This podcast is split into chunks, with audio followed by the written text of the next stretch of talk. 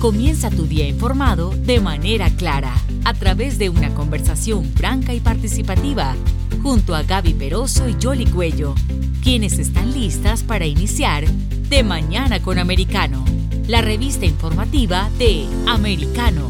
Comenzamos.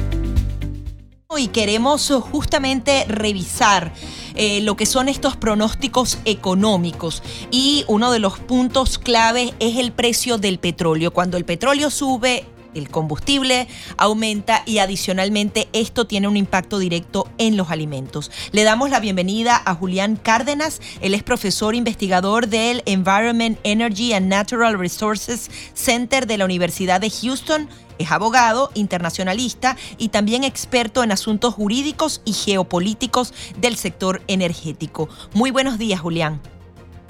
Buenos días.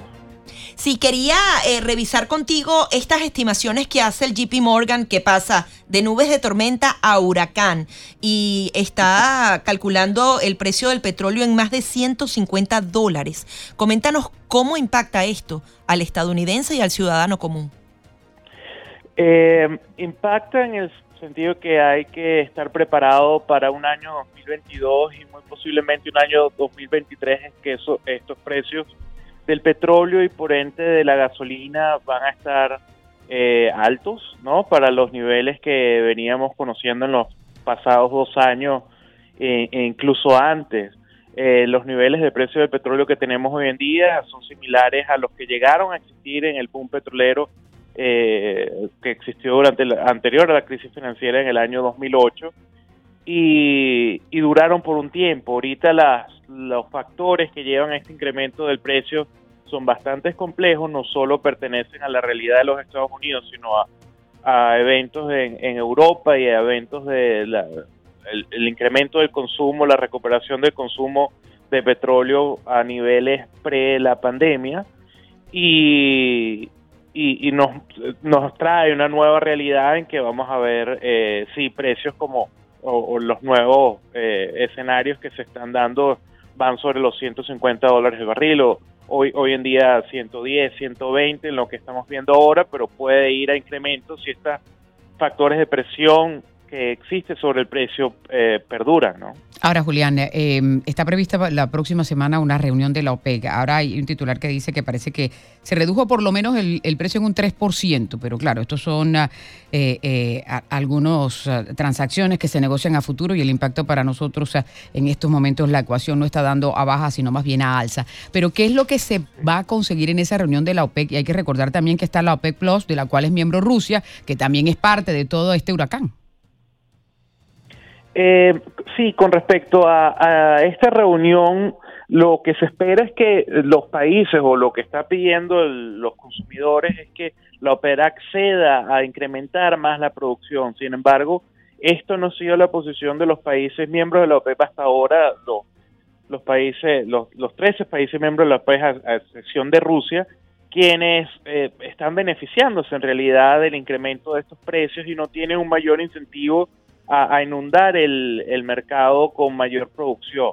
Eh, la producción estamos viendo que se está incrementando en Estados Unidos y, va a ser el, probablemente el país que venga a suplir parte del vacío que se está creando con la reducción de la producción rusa que ya bajó de los 10 millones de barriles diarios, ¿no? Eh, entonces hay ese ese manejo de fuerza para la en presión sobre la para que pueda acceda a incrementar producción, pero eh, puede que sea difícil que, eso ocurra. Claro, porque se está beneficiando con el, con, el alto precio que hay del barril, ¿no? Pero, pero al final del día, ¿cuál es esa luz eh, que se pueda ver en el túnel? Eh, la luz que se pueda ver en el túnel está muy lejos y, yo creo que es lo que, lo que ah, iniciaba Gabriela con, con el escenario de JP Morgan mencionando eso, porque no, no solo ese escenario, hay hay otros bancos también que han salido y, consultoras especializadas en el sector de la energía que están alertando sobre la, cómo se prolonga esta situación, dado que el conflicto en Europa también se prolonga y era algo que no se preveía en el mes de febrero. Entonces, eh, yo creo que van a venir momentos difíciles, no solo para el consumidor en Estados Unidos, sino también en Europa, que ayer aprobó una serie de sanciones para bloquear al menos dos tercios de la, importación de países europeos eh, de esa importación de crudo proveniente de Rusia. Entonces, eh, va a tener una implementación gradual, estas sanciones que se aprobaron en la Comisión de la Unión Europea, pero eh, prevé que van a, su vez tener un impacto en, el precio del barril al mediano plazo. Ahora, ¿crees que Estados Unidos en materia energética está haciendo lo suficiente o estas políticas de la administración de Joe Biden de no aumentar producción, o sea, siempre estuvo de alguna manera en contra de todos estos, de toda esta energía fósil, debe cambiar, debe colaborar un poco más con Europa y con el mundo entero, no tiene la capacidad actualmente. ¿Cuál es la situación de la actuación que tiene que tener Estados Unidos en el presente? Eh, aquí, Gabriel, yo creo que debemos ver la diferencia en la actuación exacto del gobierno, como lo señalas, y del sector privado. Eh, yo creo que debemos observar eh, lo que son las, ya, se están reportando las cifras del primer cuarto e incluso de, del mes de mayo sobre el incremento de producción en los en Permian Basin en Texas y en Delaware Basin, también entre Texas y New Mexico, donde se espera un incremento de la producción de un millón de barriles diarios de crudo para finales del 2022 y principios del de 2023. Entonces hay una respuesta del sector privado, al menos en Texas y New México, que con, con mayor inversión en el sector, eh, en estos dos eh, eh, sectores de, reservas de, crudo en Texas y New México, que va a tener un impacto ¿no? para el mercado americano.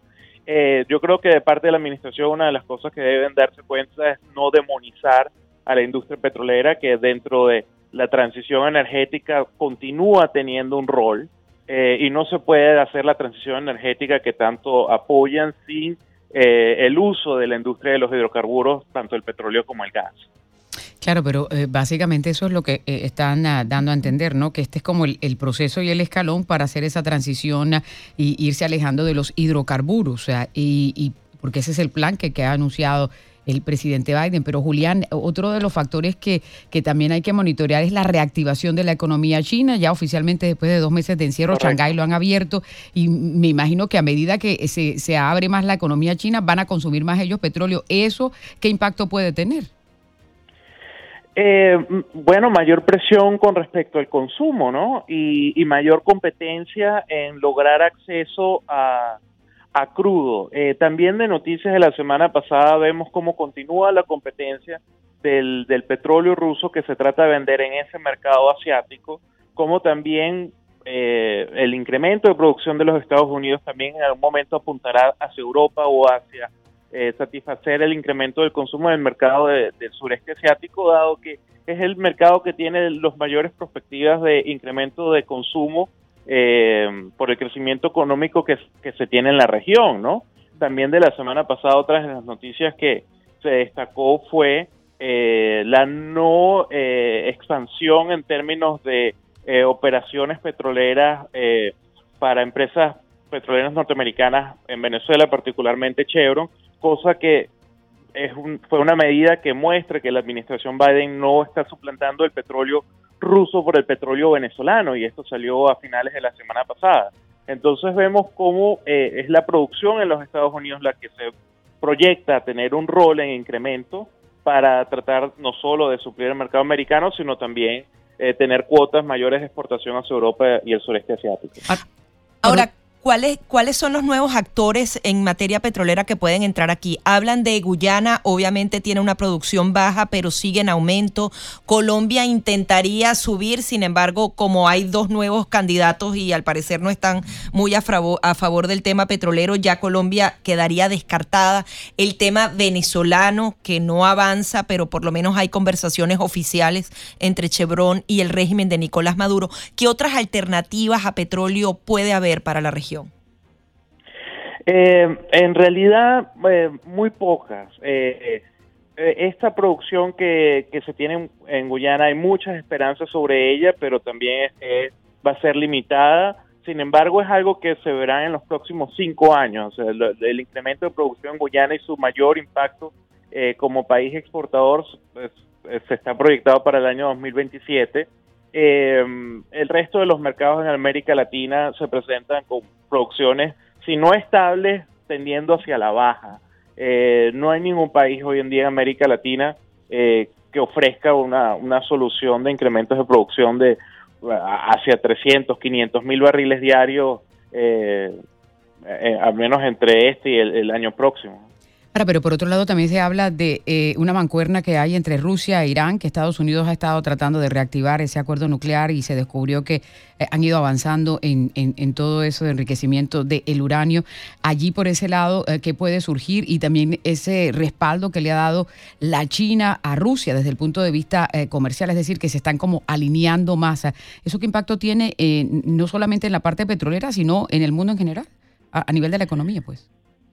Bueno, el, regrupamiento de políticas de sanciones de Estados Unidos y, lo que vimos esta semana con la Unión Europea, por supuesto, va a llevar a conversaciones y, a búsquedas de acuerdos entre países que, que puedan eh, buscar ser aliados, ¿no? De hecho, Rusia ya está buscando ahora, luego de la decisión de la Comisión Europea, Rusia hoy en día depende más de China e incluso de India, de lo que pueda lograr, lograr con estos aliados para la localización de, lo, de su producción y hay que resaltar con descuentos significativos en la venta de su crudo.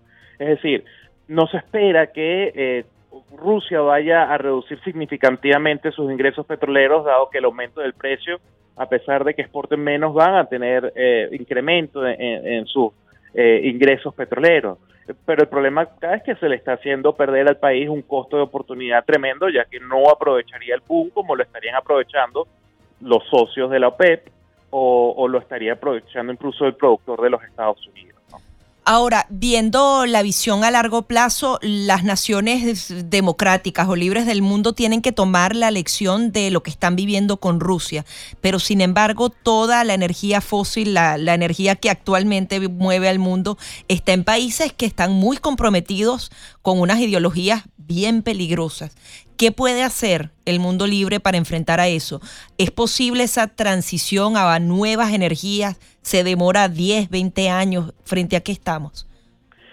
Gabriela, eh, la palabra clave de lo que has comentado es transición, es decir, transición es algo que durará tiempo por ocurrir y no algo inmediato como se ha pretendido vender en narrativas políticas e incluso académicas, hay que decirlo, en los últimos dos años. Entonces, también palabras claves son democracia y, el conflicto que estamos viviendo.